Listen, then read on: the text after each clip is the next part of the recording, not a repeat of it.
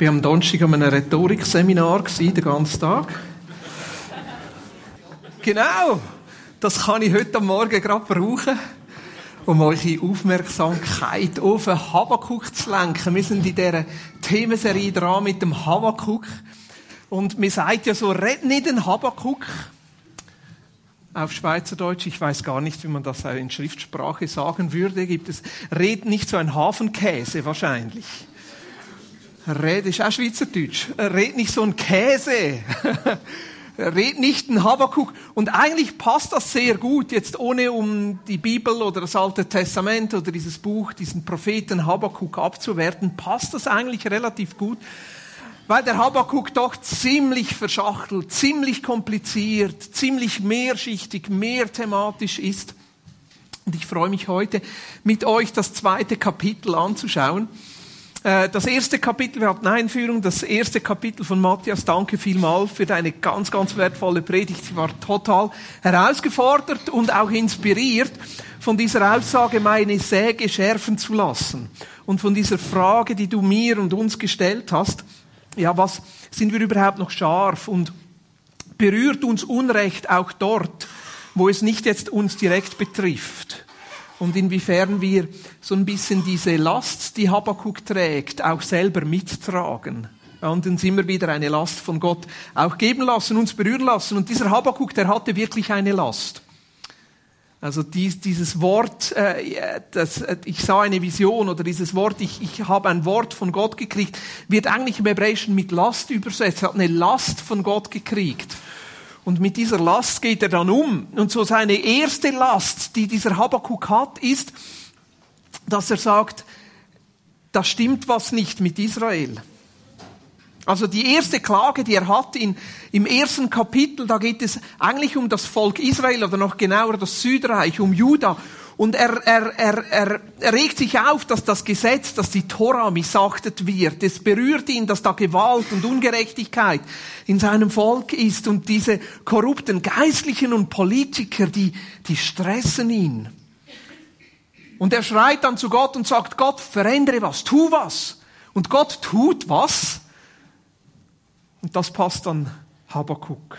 Auch wieder nicht. Zu Recht nicht, weil Gottes Antwort auf die Klage von Habakkuk ist, dass er die Chaldäer, die Babylonier schickt und über die Babylonier Gerechtigkeit herstellt. Und das ist dann die zweite Klage von Habakkuk, auch noch im Kapitel 1, wo er sagt, Gott, wie kann das sein? Also so mal nicht wörtlich, sondern frei übersetzt, Gott, echt jetzt? Also echt? Wirklich? Also so habe ich mir das jetzt also wirklich nicht vorgestellt. Wie kann es sein, dass du ein Volk, das noch viel ungerechter ist, dazu verwenden willst, Gerechtigkeit herzustellen? Und seine Vorstellung von diesen Babyloniern, die sind noch schlimmer als die Israeliten, noch mehr Ungerechtigkeit. Und da klingt viel von diesem Unverständnis an, das bei uns doch auch manchmal mitschwingt. Wir wünschen uns, dass Gott eingreift. Wir wünschen uns, dass Gott etwas tut. Und wenn er dann eingreift und etwas tut, dann fragen wir uns ja, aber echt jetzt, Jesus? Also echt jetzt? Also wirklich so?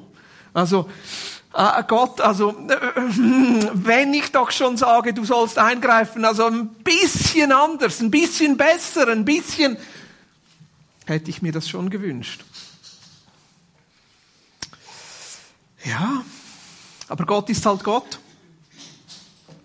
Die einen kommen dann zum Frieden, indem sie so auf das Mysterium Gottes verweisen und sagen, ja, Gott ist halt Gott und seine Gedanken sind halt höher als meine Gedanken und seine Wege sind halt höher als meine Wege und ja, Gott bleibt halt ein Mysterium und äh, ich bin halt nur Mensch und Gott ist Gott und irgendwie dieser Habakkuk gibt sich mit dieser Antwort nicht zufrieden.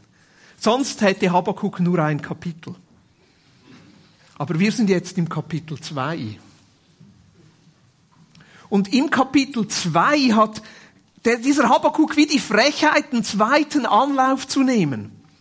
Er geht noch einmal zu Gott.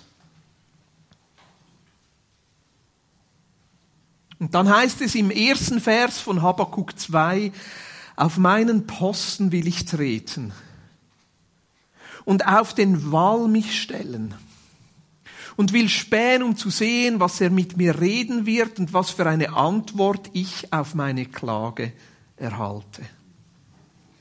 Irgendwie scheint es, als ob das für Habakkuk nicht neu ist.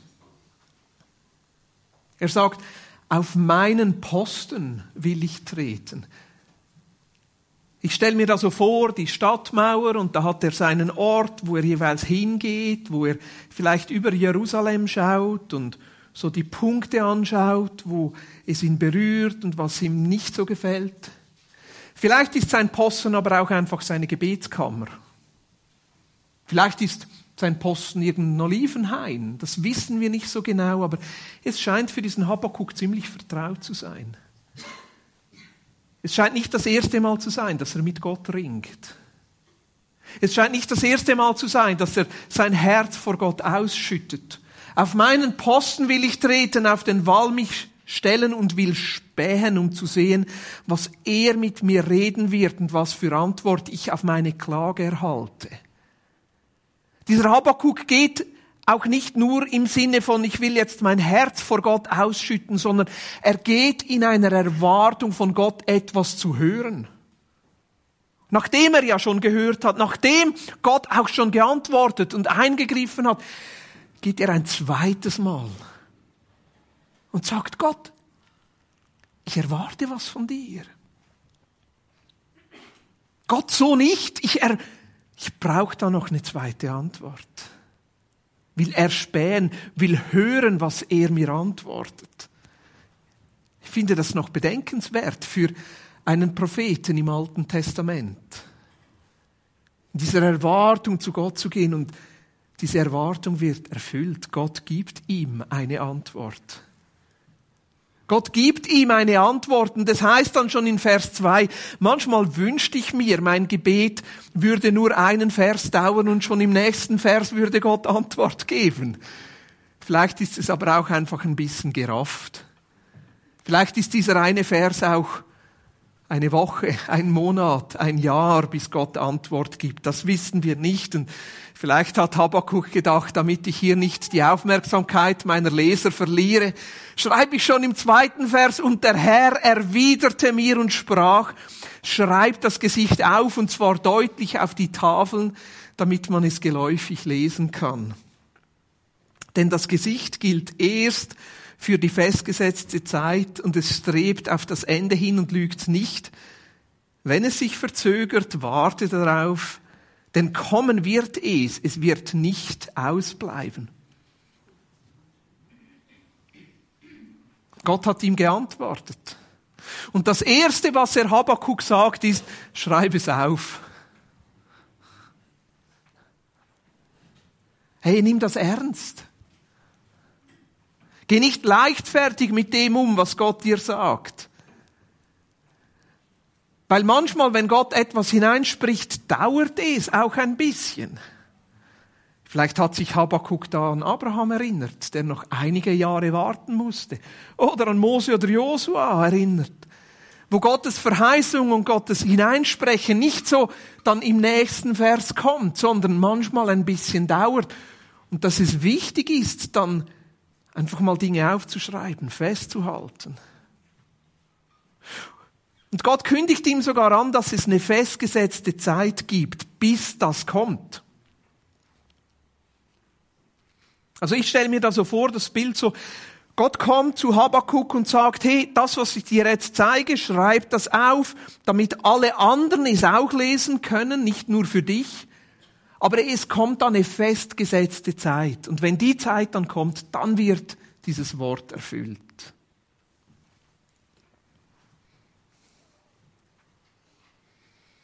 Irgendwann wird es kommen. Irgendwann wird eine Zeit kommen und dann wird es anders sein, sagt eigentlich Gott zu Habakkuk. Irgendwann wird eine Zeit kommen und dann werde ich anders handeln können. Ich habe mir überlegt, auf was diese Prophetie hier Bezug nehmen könnte. Habakkuk, ein Prophet im Alten Testament. In einer Zeit, wo Jesus noch nicht gekommen ist. In einer Zeit, wo Gott wirkt und trotzdem diese Krise, die Habakkuk eigentlich hat, hatte genau damit zu tun, dass Gott nicht so antwortet, wie er es eigentlich möchte. Es scheint sogar so, dass Gottes Eingreifen die Situation noch verschlimmert. Die Krise, die Habakkuk hat, ist, dass Gott eine ungerechte Nation dazu verwendet, um eine quasi gerechte Nation zu richten. Ich möchte kurz ein paar Nebengedanken anfügen. Und dann kommen wir wieder zum Habakkuk zurück. Ein paar Gedanken für die nächsten zwei Wochen. Wir haben ja nur all zwei Wochen Gottesdienst und dann muss ich schauen, dass möglichst viel in der Predigt drin ist. Diese drei Nebengedanken sollen dich ein bisschen zum Denken anregen. Also mein erster Gedanke ist, Gott ist Gott. Und dieser Gott involviert sich immer wieder in dieser Welt. Er greift ein. Und das ist das, was Habakkuk auch irgendwo ausdrückt. Und das gibt, macht mir Mut, dass Gott eingreift. Dass Gott nicht irgendwo am Rande steht und in all den Dingen, die wir vielleicht mitgenommen haben vor zwei Wochen, wo Matthias unsere Säge geschärft hat, die Dinge, die uns auf dem Herzen oder manchmal liegen sie uns ja eher auf dem Magen, uns auf dem Magen liegen, dass Gott da nicht als Unbeteiligter steht, sondern eingreift. Eben manchmal anders. Und ich glaube, Gott greift ein, weil Gott einen Traum hat. Eine Sehnsucht oder eben eine Vision hat von einer besseren Welt. Wenn Gott ja zufrieden wäre mit dem Zustand, wie es war bei Habakkuk oder zufrieden wäre mit dem Zustand, wie es jetzt ist, müsste er nicht eingreifen. Aber ich glaube, Gott hat einen Traum. Einen Traum auch, der genährt ist von dem, wie es mal war am Anfang der Schöpfung, wo er gesagt hat, es ist gut. Und als er den Menschen geschaffen hat, wo er gesagt hat, es ist sehr gut. Und ich glaube, dass Gott auch trauert in diesem Zustand, wo wir jetzt drin sind, wo wir Ungerechtigkeit erleben, wo es nicht perfekt ist, Hunger. Und ich glaube, Gott hat einen Traum und eine Vision und ist dran, auch immer wieder in unsere Leben und in diese Welt einzugreifen, um diese Welt wiederherzustellen. Und dieser Traum ist dann beschrieben ganz am Ende der Bibel, in Offenbarung 21 und 22, wo diese Welt wiederhergestellt wird und sogar noch besser als am Anfang. Im Alten Testament wird das ausgedrückt mit diesem Wort Shalom. Friede, etwas ganzheitliches, Gerechtigkeit, Wiederherstellung. Im Neuen Testament spricht man dann von Heil. Dieses Heil, das kommt. Der zweite Gedanke, auch so ein Nebengedanken. Gott greift ein. Und was wir eigentlich sehen jetzt bei Habakkuk, Gott greift ein und er nutzt das, was ihm zur Verfügung steht.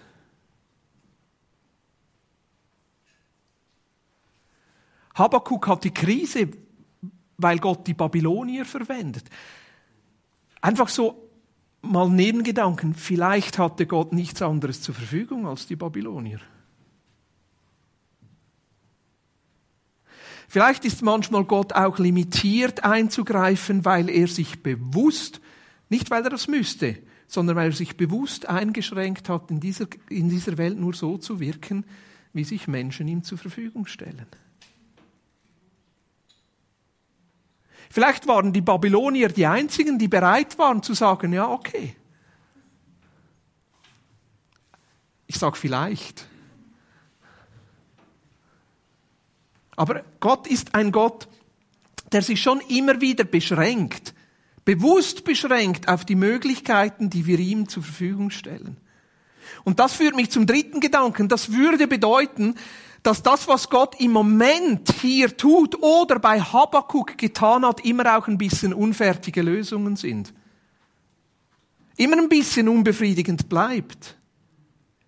Eigentlich etwas vom Heil, von diesem Shalom andeutet, aber eigentlich immer noch ein Versprechen ist auf das, was in der Zukunft erst kommen wird. Ja, und Habakkuk sagt zu Recht, wie kann es sein, dass du ein ungerechtes Volk dazu verwendest, um Frieden zu bringen. Und das ist das, wo ich Habakkuk so gut verstehe. und wo ich auch immer wieder wirklich darunter leide und diese Last trage und sage, Gott, wieso ist es nicht möglich, dass du besser eingreifst? Wenn ich an den Irak denke. Ein ungerechtes Volk, das Ungerechtigkeit beseitigen will. Und da meine ich jetzt die Amerikaner, die Saddam beseitigen. Und was haben wir im Irak? Vorher Chaos, nachher Chaos. Was sehen wir in Afghanistan? Was sehen wir jetzt in Syrien? Und da bin ich manchmal froh, bin ich nicht Politiker, der sich um solche Dinge kümmern muss und entscheiden muss. Aber trotzdem, es bleiben unfertige Lösungen. Und alles, was eigentlich diese Welt an Möglichkeiten und Lösungen zu bieten hat, ist Frieden zu bringen über Krieg. Also wir versuchen einen Zustand herzustellen über Mittel, die ungerecht sind.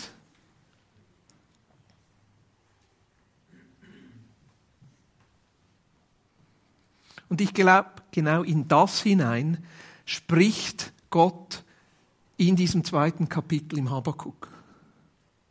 Genau in das hinein kommt Gott hinein und sagt, hey, es kommt eine festgesetzte Zeit. Und dann werden euch noch andere Lösungen zur Verfügung stehen. Habakuk 2, Vers 3, denn das Gesicht gilt für die festgesetzte Zeit und es strebt auf das Ende hin und lügt nicht, wenn es sich verzögert, warte darauf, denn kommen wird es, es wird nicht ausbleiben. Mir kommt eine festgesetzte Zeit in den Sinn. Und auch das ist jetzt wieder einfach eine Vermutung. Und trotzdem klingt bei mir etwas von dieser Antrittsrede von Jesus an, die aufgeschrieben in Markus 1. Hier heißt es in Markus 1, Vers 14, und nachdem Johannes überliefert war, kam Jesus nach Galiläa und predigte das Evangelium und sprach, die Zeit ist erfüllt. Und das Reich Gottes ist nahe gekommen, tut Buße und glaubt an das Evangelium. Vielleicht ist das die festgesetzte Zeit. Wo Jesus dann kommt und sagt, hey, jetzt ist die Zeit erfüllt. Jetzt hat das Warten ein Ende. Und er verbindet es mit einer sehr krassen Aufgabe, äh, äh Aussage, und das Reich Gottes ist nahe gekommen. Die Zeit ist erfüllt und das Reich Gottes ist nahe gekommen, tut Buße und glaubt an das Evangelium. Die Zeit ist erfüllt, sagt Jesus, weil als er kam, kam Gott in Menschengestalt. Auch hier wieder, Gott beschränkt sich. Er hätte alle Macht gehabt, einzugreifen, aber die Art und Weise, wie er eingreift, ist, dass er sich selber einschränkt und Mensch wird. Und Jesus sagt dann, das Reich Gottes ist nahe gekommen. Ich interpretiere das so, in diesem Moment ist es nahe gekommen, erst mit seinem Sterben und seiner Auferstehung kam das Reich in seiner Fülle, weil erst dort wurde Jesus wieder König.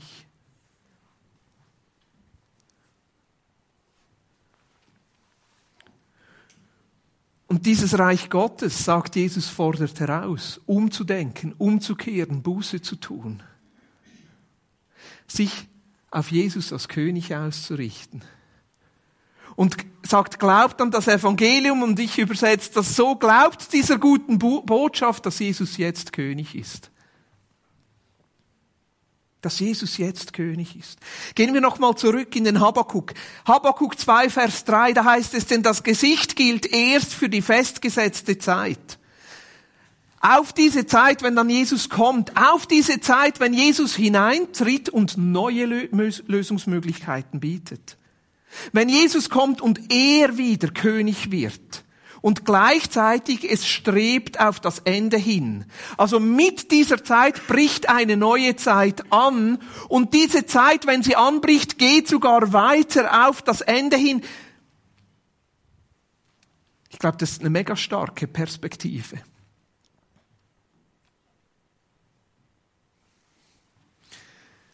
Dass nämlich diese Zeit, die mit Jesus angebrochen ist, nicht wieder so eine Zwischenzeit ist, sondern mit ihm bricht das Endgültige an. Das sich dann schlussendlich erfüllt, wenn Jesus wieder zurückkommt. Also mit Jesus bricht ein neues Zeitalter an, das schlussendlich in dem mündet, wovon Gott träumt, die Wiederherstellung dieser Welt. Ein Zustand, wo alles unter dieser Königsherrschaft von Jesus ist. Wir haben vorher gesehen, oder haben wir es gesehen, besser, ich habe es vermutet, dass vor diesem Kommen von Jesus Gottes Möglichkeiten, ich sage mal so, Gott, für Gott ist alles möglich, aber ich sehe Gott als einen Gott, der sich immer wieder freiwillig einschränkt, um mit dem Menschen zusammen diese Erde zu gestalten. Und was war zu Habakuks Zeit möglich? Zu Habakuks Zeit war es nicht anders möglich, als eine ungerechte Nation zu verwenden, um etwas an Gerechtigkeit zu bringen. Das sind die menschlichen Möglichkeiten, die wir haben. Die nicht auf Wiederherstellung ausgerichtet sind, sondern auf Strafe. Ich meine, was tun wir, wenn jemand stiehlt? Und er wird erwischt. Ich wurde mal erwischt. Mit acht. Ich habe ein Pack Gummibärchen geklaut im Milchexpress. Ich wurde erwischt. Es gab dann eine Strafe. Uiuiui. Ui. Es war vor allem oberpeinlich. Aber was tun wir, wenn jemand klaut? Ich meine, ist ja gerade ein Bankmanager da in Untersuchungshaft, weil er ein bisschen Geld geklaut hat, ein paar Millionen irgendwie. Ja, was tun wir? Es gibt eine Strafe. Entweder wir klauen dann auch wieder seine Zeit oder wir klauen etwas von seinem Geld. Das ist dann Buße. Die Buße, ja, ist ja eigentlich auch Diebstahl. Wir nehmen von jemandem etwas weg. Also, das eine ist, er muss alles zurückbezahlen, was, was er geklaut hat, aber das, meistens kommt ja dann noch etwas obendrauf. Oder jemand klaut jemand anderem das Leben. Was tun wir? Ist nicht Wiederherstellung, sondern ist Strafe. Wir klauen ihm auch etwas von seiner Zeit, indem wir ihn einsperren. Natürlich kann man sagen, ja, Schutz vor der Gesellschaft, aber die Idee unseres Rechtssystems ist eigentlich, ja, ausgleichen. Aber Gottes Idee ist Wiederherstellung. Gottes Idee ist nicht Strafe, sondern Wiederherstellung. Und ich glaube, dass das angebrochen ist, als Jesus gekommen ist. Die menschlichen Möglichkeiten sind Frieden zu bringen über Krieg. Und zu Recht sagt Habakkuk, das kann doch keine Gerechtigkeit sein. Das kann doch kein Frieden sein, wenn Friede nur über Krieg hergestellt wird. Aber wie hat Jesus Frieden und Gerechtigkeit gebracht? Indem er für uns gestorben ist. Nicht mit Kampf, nicht mit Gewalt, nicht mit Militär, nicht mit Blutvergießen. Die Jünger, die wollten das erkämpft mit Schwert, mit Gewalt, mit Legionen von Engeln. Jesus, lass doch Feuer vom Himmel fallen. Nein, Jesus hat sich geweigert. Er hat gesiegt, ohne mit Gewalt zu kämpfen. Wie kam sein Sieg? Nicht Gewalt, sondern mit Dienen. Nicht mit Fordern, sondern mit Hingabe. Nicht mit Opfer, sondern mit Selbstaufgabe. Nicht mit Rache, sondern mit Vergebung. Nicht mit Hass, sondern mit Liebe. Nicht mit Ablehnung, sondern mit Annahme. Nicht mit dem Tod von anderen, sondern mit seinem eigenen Tod. Was für eine Gerechtigkeit und was für ein Frieden, was für einen Lösungsweg zeigt uns Jesus hier auf. Und deshalb bricht mit ihm ein neues Zeitalter an. Deshalb bricht mit ihm ein neues Reich an. Und das ist der Weg, den Jesus gegangen ist, der so anders ist. Weil ich glaube, Gottes Reich kann nicht mit Gewalt verwirklicht werden. Wir können Gerechtigkeit nicht mit menschlichen Mitteln herstellen. Das Reich, das Jesus bringt, ist anders. Und weil Jesus so einen anderen Weg gegangen ist, fordert es uns heraus, auch einen anderen Weg zu gehen. Und wie oft sagt er zu seinen Jüngern, hey, wenn euch Unrecht getan wird, vergebt. Wenn euch auf die linke Backe geschlagen wird, gebt auch noch die rechte Backe. Wenn euch der Mantel gegeben wird, gebt auch noch, gefordert wird, gebt auch noch das Unterkleid. Wenn eine Meile von euch gefordert wird, gebt zwei. Oder dort kurz vor seinem Opfertod, wo Jesus niederkniet und seinen Jüngern die Füße wäscht und sagt, so wie ich euch dieses Beispiel gebe, so sollt ihr auch Menschen dieses Beispiel geben. Das ist ein König, dem ich gerne diene. Das ist ein König, wo ich gerne mein Leben anvertraue. Er ist ein König, dessen Beispiel ich gerne folgen möchte und wo ich immer wieder neu herausgefordert bin, zu sagen, Jesus, wie kann ich mehr wie du werden? Und ich glaube, das ist die Antwort, die Gott diesem Habakkuk gibt. Und zusammenfassend lesen wir das ein bisschen in der Sprache des Alten Testamentes, aber dann im letzten Vers dieses Habakkuks. Ich spring mal kurz und dann gebe ich noch einen Zwischenteil dann aber Habakkuk 2, ganz am Ende heißt es dann, der Herr aber ist in seinem heiligen Palast, schweige vor ihm ganze Erde. Habe ich das auch auf der Folie? Es kann manchmal sein, dass ich Folien vergesse. Aber ganz am Ende, das müsst ihr es in eurer Bibel nachlesen, Habakkuk 2, Vers 20, dort heißt es, der Herr aber ist in seinem heiligen Palast, schweige vor ihm ganzer Herde. Der Herr aber, der Herr aber. So dieser Gegensatz, der Habakkuk hier aufzeigt, der Herr aber, bei ihm läuft es anders, ist in seinem heiligen Palast und eigentlich ist das alttestamentliche Sprache für das, was Jesus dann sagt, Gott ist König. Der Herr ist in seinem Palast, er ist König, er regiert, er hat's im Griff.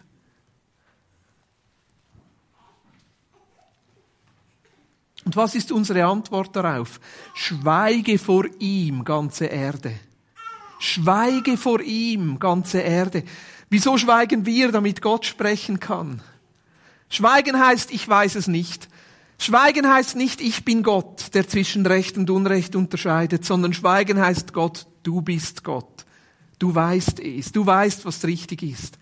Und deshalb schweige ich und lasse dich König sein. Vielleicht heißt es für uns als Vineyard nicht zu schweigen, sondern ihn anzubeten. Eine andere Form von Schweigen. Sagen, Gott, wir beten dich an und bekennen, dass du König bist über unserem Leben. Vielleicht gerade in den Bereichen, wo wir Unrecht erfahren. Vielleicht gerade in den Bereichen, wo wir Gott am nötigsten haben.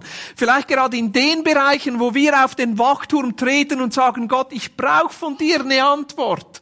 Sagen, Gott, ich bete dich an. Ich schweige, indem ich dich anbete und sage, du bist König.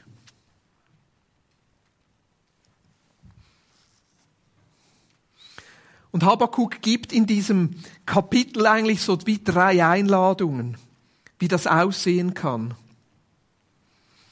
Dann nicht nur mit Schweigen oder nicht nur mit Liedern, sondern ganz praktisch in unserem Leben. Für mich sind diese drei Einladungen so wie Goldstücke, die versteckt sind im ganzen Kapitel. Eben manchmal ist Habakkuk wirklich ein bisschen Habakkuk, weil sich all diese Dinge so vermischen. Der größte Teil vom Kapitel 2, wenn du das so liest, ist viel von dieser Klage über die Babylonier und diese Ungerechtigkeiten. Mittendrin kommen so Goldstücke. Und ich glaube, diese Goldstücke sind wie so Einladungen, wie wir schweigen können und wie wir immer wieder Gott Gott sein lassen können. Das erste ist im Kapitel, im, im Vers 4.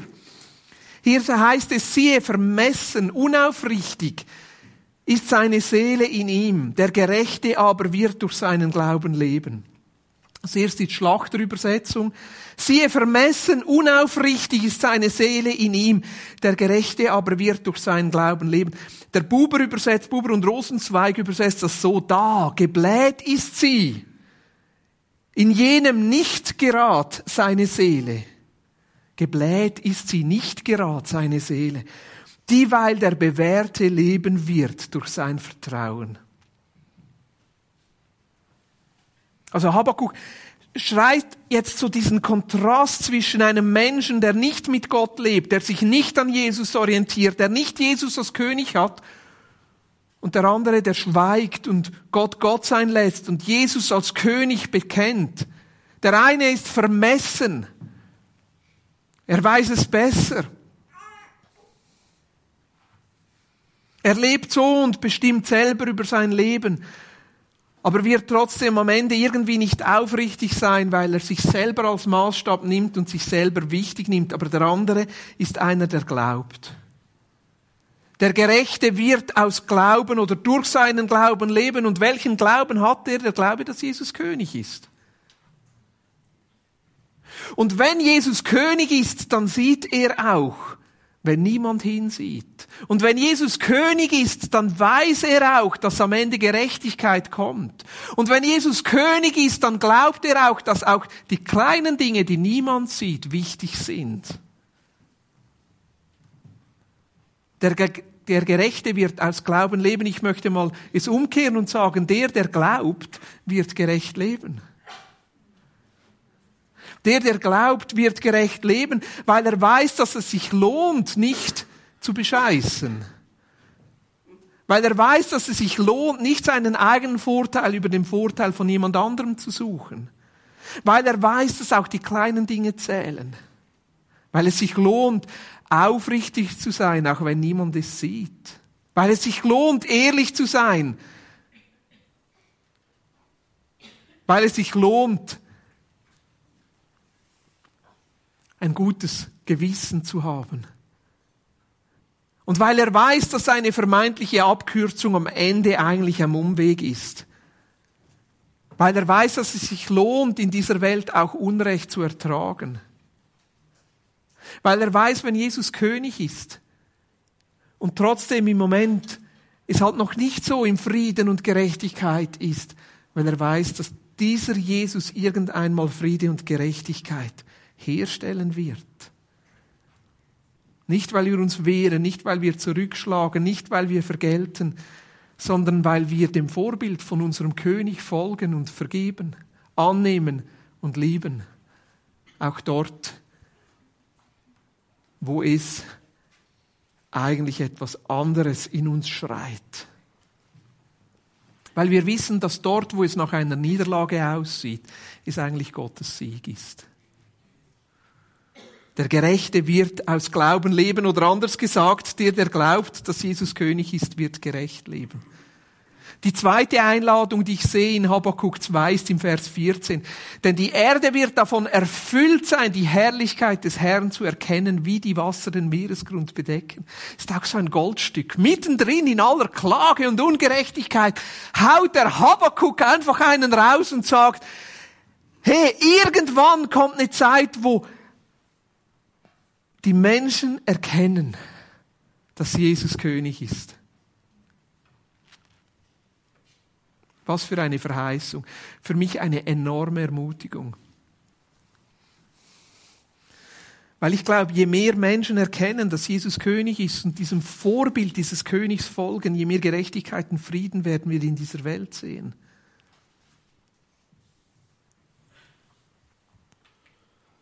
Je mehr Menschen sich auf Jesus einlassen und sich bewusst dafür entscheiden, diesem Vorbild von Jesus zu folgen, sich selber immer wieder verändern zu lassen, diese Gnade und Liebe von Gott anzunehmen für sich selber, je mehr werden sie fähig sein, das auch anderen Menschen weiterzugeben. Ich glaube, das ist auch eine Verheißung für uns heute, für meine Nachbarn, für meine Herzensmenschen, für die Menschen des Friedens wo ich im Moment nicht denke, dass sie irgendwann Jesus erkennen. Und trotzdem darauf vertraue, dass Jesus da irgendwie auch dran ist, dass sie ihn erkennen. Und ich muss dir ehrlich sagen, manchmal ist es für mich ja schon schwierig, Jesus zu erkennen. Und in all diesem Unrecht und in all diesen Kriegen in dieser Welt und diesem Hunger zu sagen, Jesus ist König.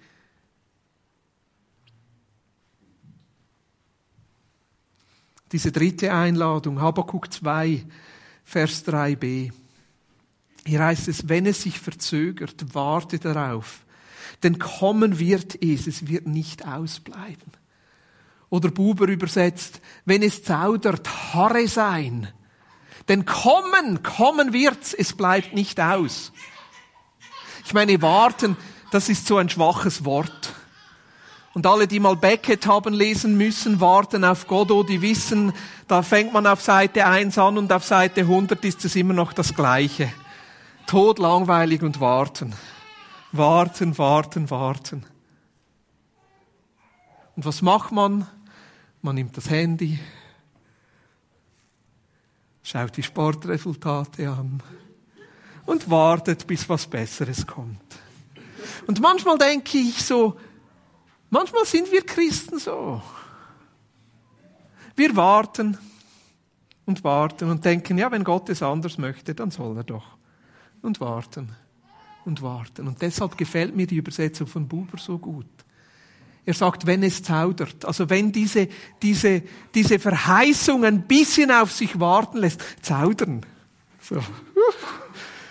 Wenn sie es nicht wagt, schon in Fülle zu kommen, wenn sie sich ein bisschen zurückhält, hey, harre, harre.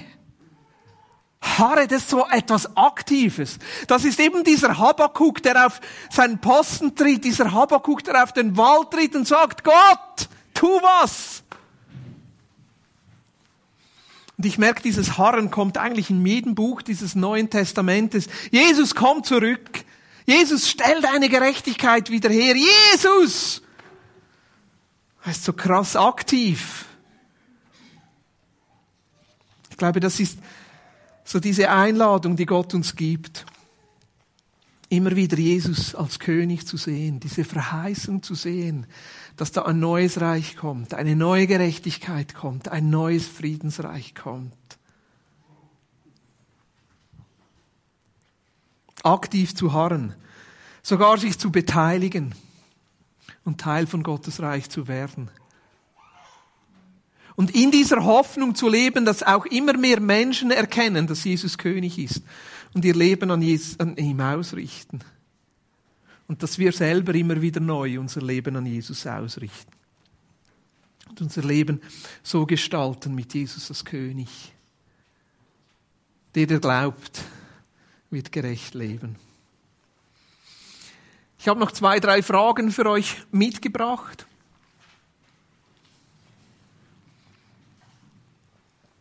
Dass wir ein paar Minuten schweigen und uns überlegen, in welchem Bereich deines Lebens lädt dich Jesus neu ein, darauf zu harren, dass er König ist.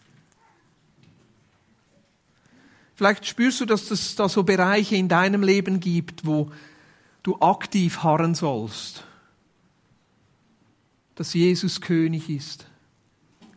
Was könnte das für ein Bereich sein? Vielleicht spürst du aber auch, dass du über dein Leben hinaus so Bereiche siehst in dieser Welt, wo du harren sollst. Da wären wir wieder bei Habakkuk 1, bei der Säge. Und dann die dritte Frage, in welchem Bereich darf dein Glaube, dass er König ist, sichtbarer werden? Wo soll dieser Glaube, dass Jesus König ist, sich noch mehr in Gerechtigkeit und Frieden in deinem Leben niederschlagen? Wir nehmen uns zwei, drei Minuten, wo wir das einfach für uns auf uns wirken lassen. Wenn du mit deinem Nachbar am Tisch austauschen möchtest, herzlich willkommen und dann schließen wir diesen Predigteil noch mit einem kurzen Gebet ab.